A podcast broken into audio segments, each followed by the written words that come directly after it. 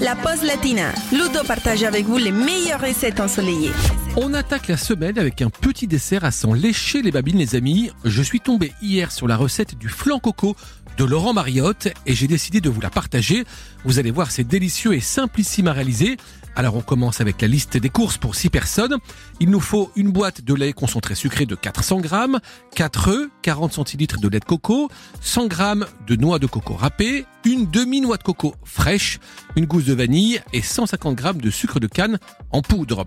On attaque tout de suite la préparation. Pour commencer, vous allez réaliser un caramel en faisant fondre le sucre avec 3 à 4 cuillères à soupe d'eau.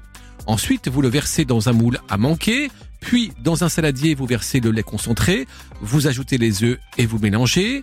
Vous ajoutez maintenant le lait de coco, la vanille que vous avez grattée, puis la noix de coco râpée et vous mélangez bien tout ça. À présent, vous allez verser dans le moule et cuire au bain-marie 45 minutes environ, après avoir préalablement préchauffé votre four à 150 degrés.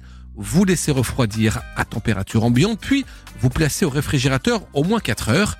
Vous démoulez ce flan coco dans un joli plat de service. Vous recouvrez avec la coco fraîche râpée. Vous servez tout ça et vous vous régalez. Bon appétit